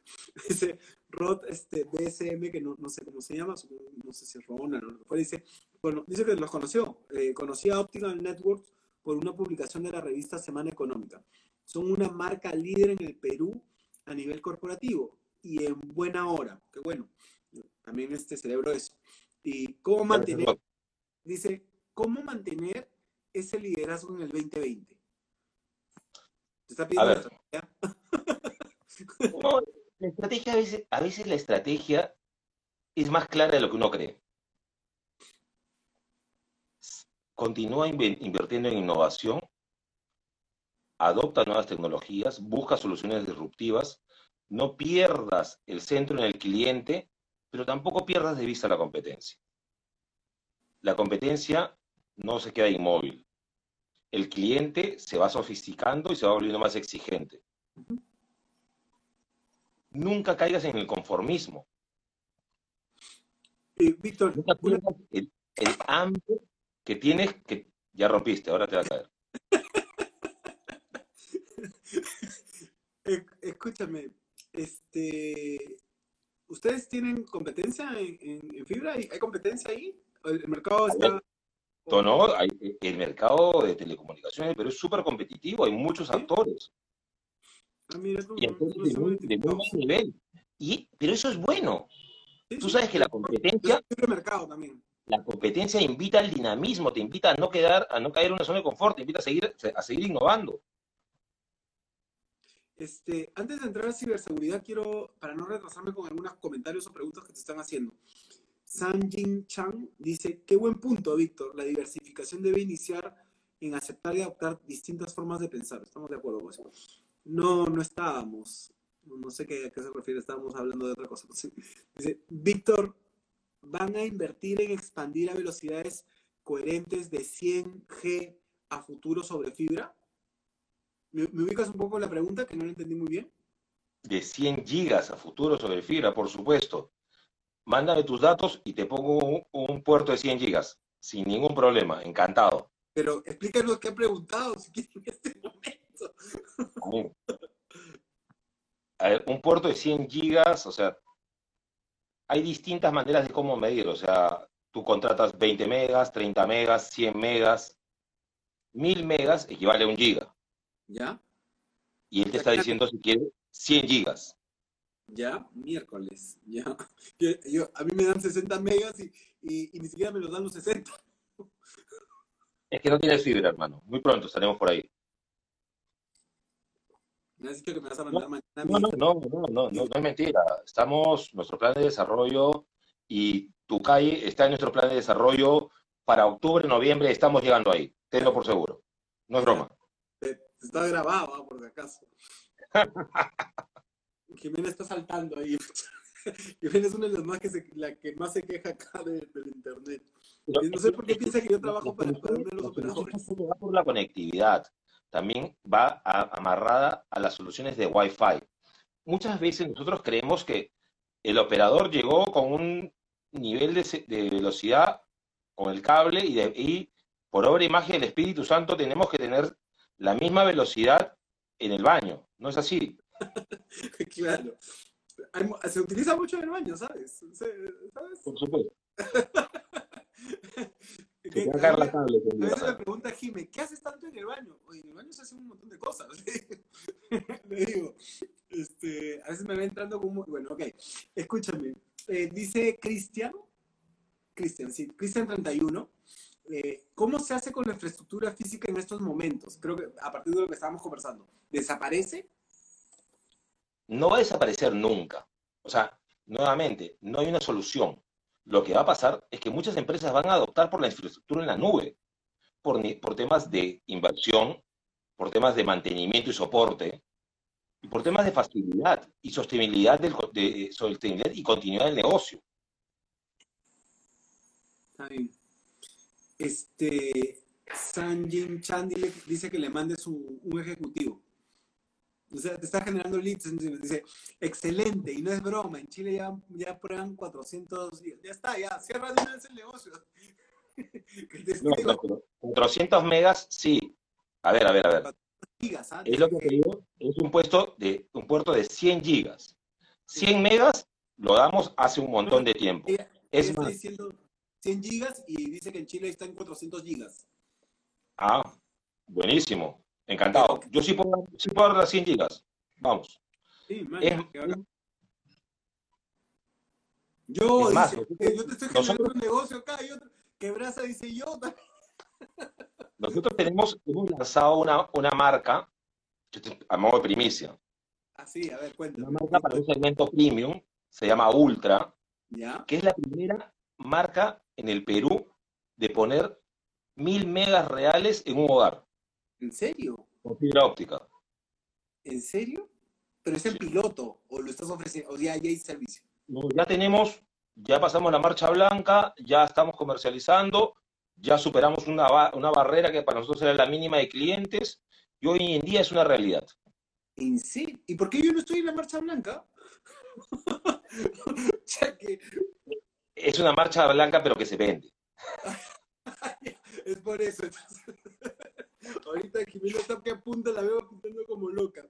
Oye, eh, hablemos un poco de ciberseguridad, que me gustó, eh, aprovechando además que sabes del tema. La primera pregunta que te querías eh, hacer, em, no, te voy a hacer dos preguntas.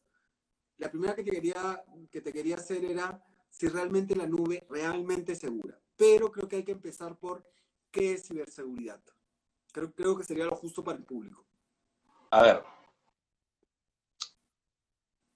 la ciberseguridad, todos tenemos una vida digital, ¿correcto? Como una vida real. de la vida digital, ¿cómo, cómo lo Y tenemos que tener seguridad en esta vida. Hay distintas organizaciones, los hackers evolucionaron. Desde, yo me acuerdo del primer virus que salió, que era una pelotita que saltaba y en el monitor. Pinball se llamaba, creo. ¿Cómo se llama? ¿Pinball se llamaba? Algo así.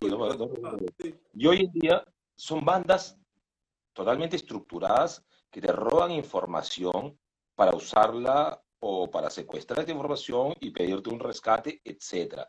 O te roban códigos o claves para poder y a nivel a nivel de compañías te roban información, bases de datos, este, te hacen que se caigan tus publicaciones web, etcétera. ¿Cuál, crees que ha sido el, mayor robo, o por lo menos el que tú te has enterado de acá en Perú, ¿ah? de ciberseguridad? ¿Cuál, ¿Cuál ha sido el más, más notado, sabes? La verdad que no, no, no, no lo conozco. ¿No? ¿Recuerdas alguno o prefieres no, que no toque ese tema? No sé dónde me estoy metiendo, ¿ah? No, te digo, te digo, o sea, ataques hay todos los días, ¿ah? Lo, que pasa es que hay más ataques de lo que uno sabe. Porque normalmente tratan de penetrar, de penetrar, de penetrar tu seguridad. Y a ver, yo te digo una cosa, y esto es, nuevamente, me voy a disparar al pie. No hay seguridad, no hay seguridad perfecta. Lo que hacen las empresas como la mía, como otras, que hay mucho mejores seguramente en el mercado, mentira. Este, ¿Qué es lo que hacen? Es mitigar el riesgo. Es mitigar el riesgo. O sea, es tratar de complicarle la vida más. Y eso es lo que hacemos. Entonces, por eso las empresas continuamente se están actualizando en seguridad, en seguridad para mitigar los vectores de riesgo. ¿Qué, es un vector de riesgo? ¿Cómo, cómo, lo para no entrar en un tema muy técnico, el perímetro de red es un vector de riesgo. ¿Ya? Y ahora cuando llegaron los smartphones, por ejemplo, y tú al smartphone le pones tu, correo de la compañía, tu CRM de la compañía, automáticamente saliste del perímetro de la red protegida porque fuiste a otro. Entonces, tiene que tener una seguridad que siga todos los dispositivos que, que entren a tu compañía. El tema de la seguridad es un tema apasionante, es un tema que hoy en día está muy, muy, no de moda, muy, muy, muy actual. Este, eh, José Antonio dice, ¿no? Eh, hace poco se robaron millones de los beneficiarios del bono para personas de pocos recursos. Ah, sí, lo leí, eh, es cierto. Pasó, pasó. Y a nivel de Latinoamérica, ¿cómo ves la ciberseguridad en, Perú? Mira, ¿También igual? ¿Todos iguales o hay, hay países no, más Ahí hay, hay, hay, estamos, hay cosas muy, hay gaps distintos. Yo creo que en el Perú hay líderes de opinión de seguridad, conozco varios. Hay empresas que han tomado muy en serio este tema y otras empresas que no tanto. Quizás porque acá no, no lo, lo, vemos todavía un poco lejano. Es claro, es lo que pasa, es como, como no me ha pasado la clásica pero no pasa nada hasta que te pasa. Sí. Tú sabes que nosotros hicimos un experimento que, que me pareció locazo, ¿ya? Me tocó la, la, suerte de, a partnership, ¿no? Le tocó la suerte de asesorar a uno de, los, uno de los gerentes relevantes de una, de una organización este, una, una, una de las corporaciones y, y, el, y, el, expositor era de ciberseguridad y él quería sensibilizar en la organización que el tema, como tú dices, ¿no? que lo habían tomado así nomás y, él quería. Entonces me dijo, este, todos los asistentes en presencial eran 200 y en streaming eran 800. Estábamos hablando más de, llegan como a 1200, ¿ya? Más o menos como los que están conectados hoy, en estos momentos. Exactamente. Vamos ahí. Somos tendencia, trending topic mañana.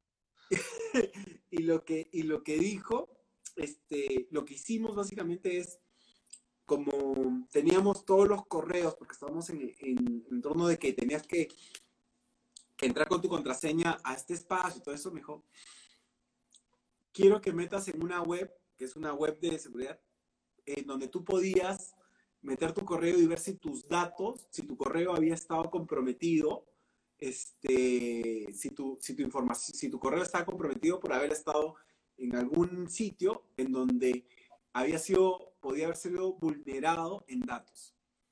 Este, entonces, me pareció interesante. Hicimos el ejercicio, pues, estamos hablando de correos corporativos. Este, y el número era, me quedé sorprendido de lo alto, de lo alto que era.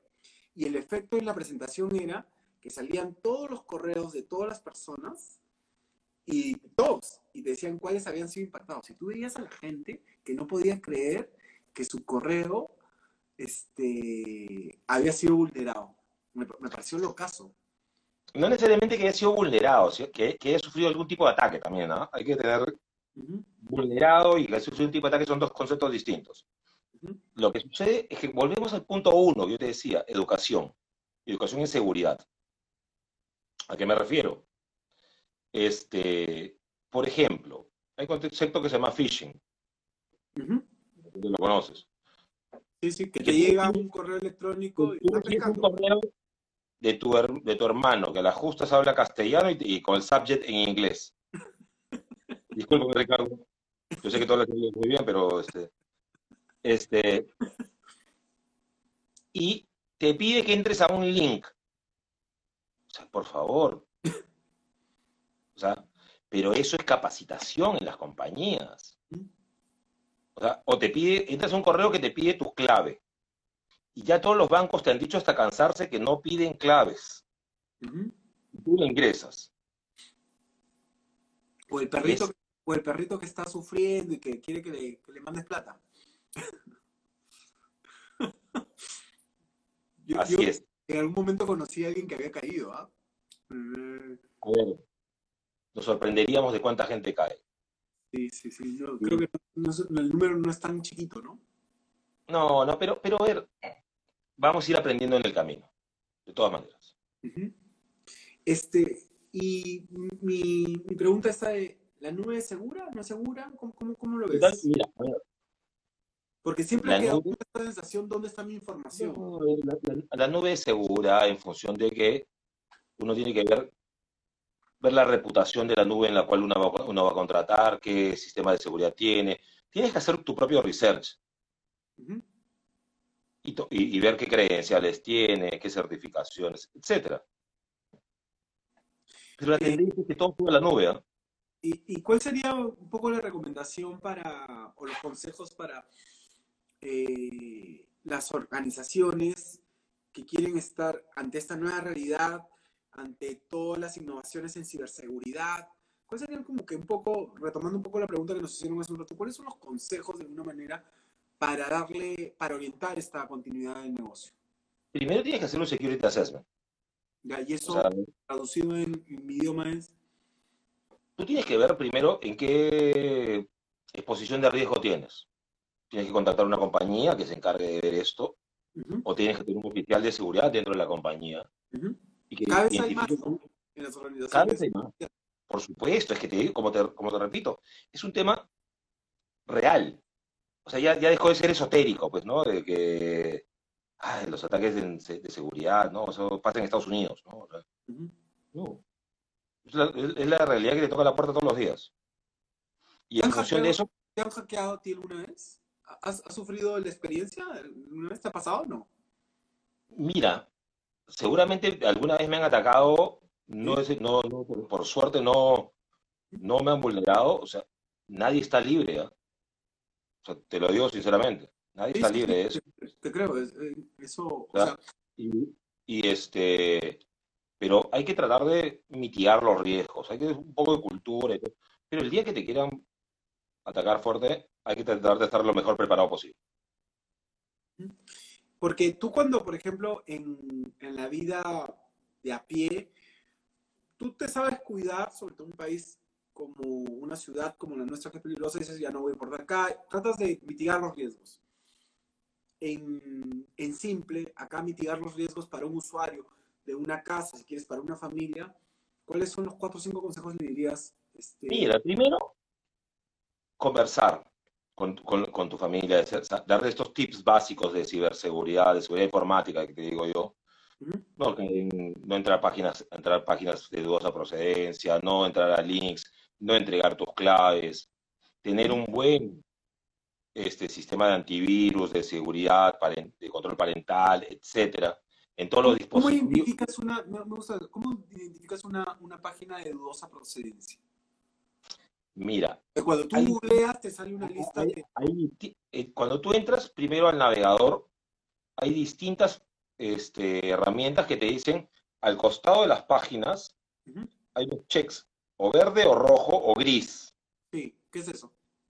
Verde, que es una página segura, roja, que es una página que no, es, que no ha sido evaluada, eh, que, es, que es peligrosa, y gris es una página que no ha sido evaluada. Ya, man, ya. Y por eso también empiezas. La otra es. Yo no sabía para qué no, estos colores, alucina. La, la otra es no ingresar a los links sino teclear el URL de, la página que quieras ingresar. Para evitar que te hayan cambiado una letra, te hayan puesto un punto más. Eso, eso sí, lo, entendía, pero eso del semáforo de alguna manera del costado no sabía para qué era. Este, Andrés te dice, Andrés eh, Imarra creo, eh, dice, ¿dónde puedo llevar cursos de ciberseguridad? Es una buena pregunta. Eh, ¿Hay cursos acá en el país de ciberseguridad? ¿No las hay? Sí, hay, varias empresas que dictan cursos de ciberseguridad. Es más, nosotros como grupo tenemos una empresa que se llama Ingenio Learning. Es, una es el brazo académico del grupo, ah, no donde, dictamos, toda una carrera de ciberseguridad. No, no sabía que tenían un brazo, un brazo académico, Maya, qué interesante. Sí. Y, y, además de ciberseguridad, ¿qué, qué, qué, certificaciones, certificaciones en, en, en, redes y comunicaciones, en proyectos, o sea, te, damos los cursos para certificarte de CCNA en Cisco, PMP, ITIL, la carrera completa de ciberseguridad de Fortinet. Qué bacán, ¿no? qué bueno, qué bueno que estén, que estén haciendo eso. Este, de ahí tengo otra pregunta de Bruno Castel. Dice, en esta coyuntura difícil para el país, siendo Optical Networks eh, una empresa peruana, ¿se ha sumado de alguna manera a ayudar desde el sector privado? Leí algo sobre el proyecto eh, COVID-ION? A ver, nosotros siempre estamos prestos a, apoyar a toda la sociedad. Además, tenemos un, nosotros creemos que tenemos un rol mucho más protagónico porque somos una empresa 100% peruana y que todo lo que ganamos lo reinvertimos en Perú. Hemos, hace poco hemos este, auspiciado la Teletón, lo hizo con, para, recaudación, para recaudación digital, y entre esas cosas, siempre tratamos de estar viendo en qué podemos ayudar a la sociedad. Este, Víctor, estaba dándole vueltas un poco a esta pregunta que te quería hacer y es, mm, te veo como en general, pero te lo quería igual preguntar, ¿no? Es decir, ¿cómo asumes un poco este nuevo reto, este reto em, de liderar una telco? Eh, sobre todo en esta época, ¿no? Donde, donde la demanda o la evaluación es, bien fuerte. Eh, ¿cómo, ves el reto? Mira. Porque yo te, digo, y lo digo yo, no lo dice Víctor, pero yo supongo que los operadores lideran en este momento, más de uno ya se ha tirado del balcón de todas maneras. ¿Cómo lo ves? Mira, yo te digo, todos estamos en la, misma tormenta, pero en distinto barco, como dicen. Nosotros hemos tratado de tener claro cuáles son las prioridades y los objetivos de la compañía, abrazarnos a ellos y seguir adelante. Hemos decidido seguir apostando por el Perú, seguir invirtiendo, seguir identificando las necesidades del mercado, tanto residencial como corporativo, y hemos decidido apostar. Esto es una apuesta. Pero una apuesta no a la loca. Es una apuesta en base a las competencias y capacidades que hemos venido construyendo hace más de 15 años, más de 20 años. Entonces, creemos que tenemos una propuesta súper sólida que en estos momentos de crisis convertirlas en una oportunidad, aunque suena cliché. Eh, escúchame, ¿y por qué, por qué te hace sentir tan cómodo la fibra óptica, que es algo que le está dando vueltas a lo largo del programa. ¿Por qué? Porque veo que le apuestas casi seguro. Tú dices, vamos a ir bien. Primero porque es la, tecnología que te da la mayor estabilidad en la provisión de, conectividad. Eso es real, eso es un facto. Eso es certificado. ¿Y por qué me siento tan cómodo en este nuevo reto, como tú me mencionabas? Por el equipo que me acompaña, por las competencias que hemos, que hemos venido construyendo en estos años. Y porque estamos seguros que en función de nuestra versatilidad, adaptación al cambio, podremos seguir creciendo. ¿Va a ser difícil? Sí. ¿Va a ser complicado? Sí. ¿Nos vamos a equivocar? También. Pero no nos vamos a cansar. Y, y haciéndote una pregunta más complicada, si la fibra óptica tiene muchas mayores ventajas, este, quiero entender por qué los operadores em, no han comenzado, ya, no necesariamente a reemplazar, pero... Nosotros nacimos con la matriz de fibra óptica. ¿Ya? No teníamos ni HFC, ni ADSL, nacimos con esto, ¿y por qué? ¿Y por qué? ¿Por qué este... ¿Por qué los, otros operadores no lo, hacen? Yo digo, sí lo hacen también, ¿ah? también lo vienen haciendo, pero es costoso. Sí, también, o sea, no somos los únicos. las cosas como son, como son. Pero seguimos apostando por eso. Pero no, pero no, no ves en la oferta, por lo menos de los, los operadores grandes, ¿no? Es que la, fibra, José Luis, la fibra es un medio. ¿Ya? Yo creo que el consumidor, el cliente, no te compra el medio, te compra el servicio. Tú no compras este, internet, compras continuidad de negocio. Tú no compras este, infraestructura en la nube, compras almacenamiento, compras seguridad de que tu información está bien, bien protegida. Es correcto, es correcto. Tú, tú, compras beneficios, no compras características. Y creo que nosotros nos hemos enfocado justamente en brindar beneficios tangibles a nuestros clientes. Es un enfoque distinto. Yo no vendo fibra óptica. Yo vendo la capacidad que tu, que tu empresa siga, pueda seguir operando sin problemas. Es un concepto, e, es, parece, es una diferencia sutil, pero es muy profunda. Y este, piensa que de alguna manera el medio que están utilizando, la fibra, sé que, sé que el, el concepto está en otro lado. El concepto está en tu, tu, información va a estar segura con nosotros, este, tú vas a poder seguir operando, me, me queda claro. El medio que están, que están utilizando, en este caso, fibra en general, mm, va a poder eh, cada vez más robarle mercado a, a, las grandes operadoras? Totalmente seguro. ¿Sí? Bueno, Por supuesto. bienvenidos al juego, al juego, al juego, a, Champions. y me gusta, está bien. Me gusta, me gusta verlos así. Este, sobre todo con un producto que, ¿cómo se llama? ¿Sabes qué me revienta? Que cuando tú vas a comprar cualquier cosa, de alguna manera, tú recibes lo que compras, ¿no? Pero en, un operador, tú compras, eh, estuve leyendo ahora, los operadores te ofrecen, ellos te garantizan que te pueden dar el 40% de, de, lo que compras. Este, o sea, si compras 100, ellos garantizan 40, y generalmente tienes 40, 45, no sé si eso se, Entonces, eso, eso me, me raya en este mundo. Sí, lo, lo, te lo escuché. ¿Sabes qué? Te lo escuché este, cuando tuviste la entrevista con, eh, con Bruno Yufra. vi, la entrevista, me, me, gustó. Fue, fue, no, fue mucho tiempo, fue un tiempo creo que justo, pero eh, me gustó, para serte sincero, me enganchó que me digas, yo te ofrezco 100 y vas a recibir 100 para mí ese concepto en, Internet era como que no existía. Y me, pareció, creo que ahí hay una, una gran, gran fortaleza para, para gritar, ¿no? Finalmente. Ese, ese, es el camino, ese es el que estamos caminando. Eh, dice, Víctor, ¿qué estrategia están tomando para asegurar su infraestructura de fibra óptica? Eh, ¿La monitorean? De San Jin Chang. Por supuesto, nosotros tenemos toda un área de monitoreo de fibra óptica que garantiza la continuidad del servicio. O sea, esa es nuestra área de NOC. ¿Cuánto, ¿Cuántas, cuántos, cómo se llama? ¿Cuántas sedes se puede llamar así? Eh, ¿O cómo lo organizan? Optical, porque me hablaste que tenían servidores en Tacna. ¿Cómo, cómo está estructurado? Tenemos más de 6.000 kilómetros de fibra óptica, más de 100 puntos de presencia, este, alcance a nivel nacional.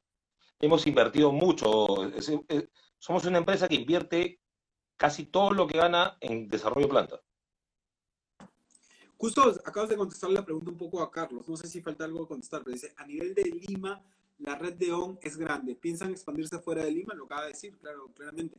¿Tienen el equipo necesario para llegar a todo el Perú y dar un servicio de calidad? A ver. creo que has contestado eso, pero dale, te, la, todo, el, Perú es, un, es una expresión bien amplia también, o sea, estamos en las principales capitales, llegamos a las principales provincias y cada día vamos creciendo más. Eh, acá hablan un poco de precio, no sé si me quiero meter a precio, pero me parece interesante cómo formulado la, pregunta. Dice eh, Maximiliano, EB Maximiliano 1, Hoy el precio del servicio es 175 dólares mensuales, dependiendo supongo que, contratas. ¿Todavía es una barrera de crecimiento, no crees? ¿Cómo, lo ves? Tú que has estado hablando un poco de democratización de precios. Es que dependiendo de la solución corporativa, 165 dólares para una solución corporativa de barato. No, no, no, no, no, lo sé. Mi CFO no sé qué dice. No, pero estamos hablando de una solución corporativa de repente para un banco, no, es que, no es, nada. es, es, un concepto súper súper discutible, dependiendo de cuál es la necesidad. Sí, está claro. De, hecho, el análisis de hogar es otro, ¿no? O sea, no, no puedes hablar... Una solución corporativa es un traje hecho a medida. Sí, sí, está claro. Este...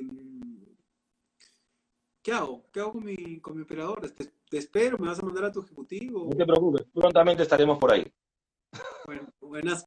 Víctor, este, ¿te gustaría tocar algún, otro tema? De verdad te estoy explorando todas las cosas. que encantado, muchas gracias por la invitación, me he sentido súper cómodo. Espero que tu público haya podido divertirse y aprender un poco más. encantado por el otro día. De hecho, que mi público me escribe después, ¿sabes por qué? Porque como mi público, aunque no lo creas, este, Instagram es un experimento, porque no está en Instagram la mayor parte. A todos los que vienen acá los quiero un montón además, pero mi público objetivo, no sé si el tuyo, de hecho yo no tenía Instagram, pero me, me gustaba grabar, sí me gusta grabarlo en Instagram. Es este, está más en LinkedIn o en Facebook. De hecho, mucha gente que, que nos ha seguido me dice, no tengo Instagram. Y me puse a pensar y efectivamente mi público objetivo eh, se termina abriendo Instagram porque, ¿cómo se llama? Porque quiere ver la entrevista o quiere ver la conversación que, que tenemos en general. Este, pero donde sí hay un montón de rebotes a nivel de redes, de estrategia de redes que está funcionando, es en, en LinkedIn y, y, en, Facebook. Entonces, este, yo te diría que más, más allá de, esto, este, lo que vas a recibir es el rebote los siguientes días, te lo puedo asegurar, porque es interesante lo que está pasando como experimento también para nosotros. cualquier duda, estamos para eso y... Más bien, invítalos a tus redes, a las redes que ustedes manejan, tanto las de Optical como, como la, la tuya personal. ¿Qué, ¿Qué, manejas? ¿Qué redes tienes? Nosotros manejamos todas. Tenemos Twitter, Facebook, LinkedIn, Instagram. Este, los invito a que entren a nuestra página web, a nuestras redes sociales en Facebook, en LinkedIn, y podríamos absolverle cualquier duda que tengan. Oye, la del. Yo sé que no, no, no te gusta hablar en, en público de tu, de tu vida personal, familiar, esto. Pero te quiero hacer, me, provoca hacerte una pregunta, una aunque sea, permíteme. Y es, eh, Víctor, Víctor, este, mm, si bien es, cuando me decía, me, tengo la pasión por dictar clases en, ¿cómo se llama?, de marketing, digo, pero también tiene otras pasiones que recuerdo bien y con mucho agrado, ¿no? Una son las artes marciales, ¿no? Este, y que no ha sido poca cosa lo que has, lo, lo que has logrado. Y el otro es la, la ¿cómo se llama? La, la, las motos, ¿no?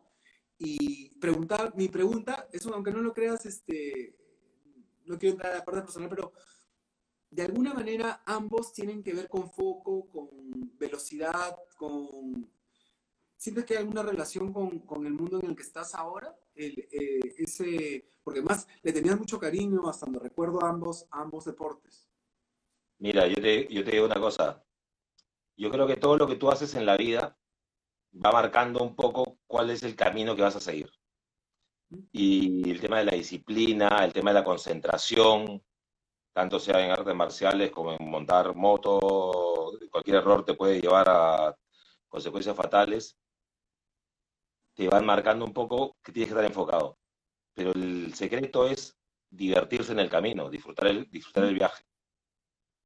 Y, vaya tú que si te has divertido, en ambos, lo recuerdo porque además sitios donde te he visto muy contento. Este, no va a tocar nada más de tu, de tu, vida, de tu vida privada, te prometo. Jiménez, dice, ¿no? Este, mi dice, gracias, súper interesante. Que Optical llegue a mi casa, por favor. este, Víctor, ha sido muy amable, muy, muy amable de, recibirme, sobre todo en esta época que sé que este, tu agenda es muy, muy complicada, pues, sobre todo por todo lo que está sucediendo.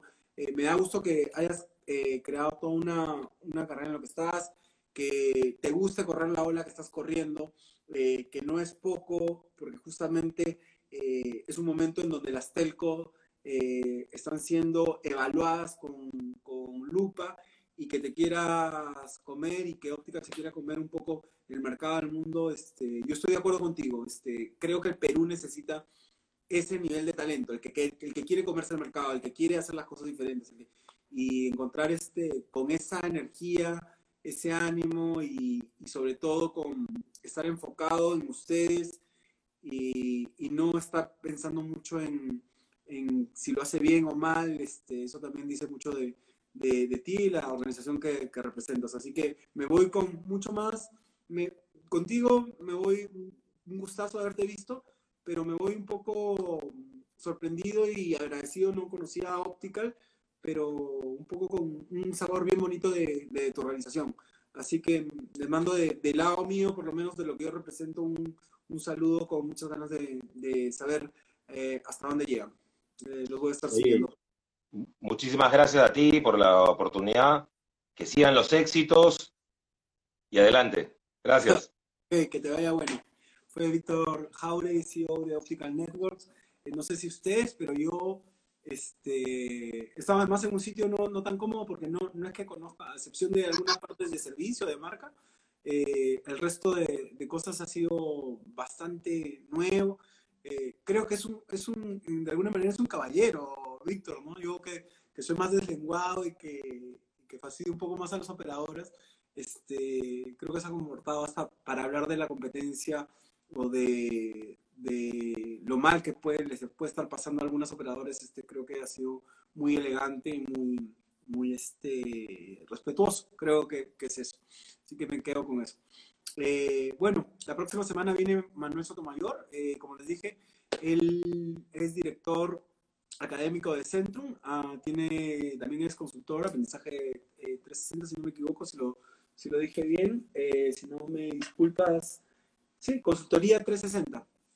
Eh, pero también ha sido eh, director de alguna manera eh, del corporativo de Yamal, de la parte de, ellos tienen universidad corporativa, y Manuel estuvo involucrado en, eso, entonces tiene una mirada corporativa, académica interesante. Este, además, Manuel es todo un intelectual, sabe psicoanálisis, entonces creo que va a estar súper bueno porque nos puede dar una mirada de Centrum al, tener a los diferentes eh, personajes, gerentes que van a, ahí nos puede dar una lectura de cómo, cómo ve el empresariado, nos puede dar una, una lectura de lo de en qué están las escuelas de negocio, ¿no? O sea, por lo menos en qué está, en qué está Centrum, cómo está viviendo la pandemia. Y, y además es muy divertido, Manuel. Así que no se lo pierdan. Eh, síganos en nuestras redes sociales. Nosotros, como saben, estamos por acá, por Instagram. Estamos en Facebook, estamos en LinkedIn, eh, estamos en, Spotify porque esto lo traducimos luego en, en, podcasts para que los que no puedan verlo pero pueden escucharlo también lo puedan, lo puedan oír. Eh, y nada, la pasé súper de verdad, Víctor, te agradezco. Eh, estuvo súper, súper divertido y súper aleccionador. los veo el próximo jueves con Manuel Sotomayor, 8 de la noche. cuídense y sigamos sigamos haciendo lo que hemos aprendido en esta nueva, en esta nueva realidad de alguna manera, ¿no? Cuidémonos sobre todo y cuidémonos a, las personas que queremos. Eh, un saludo a todos y nos vemos la próxima semana. Chao, les va bien.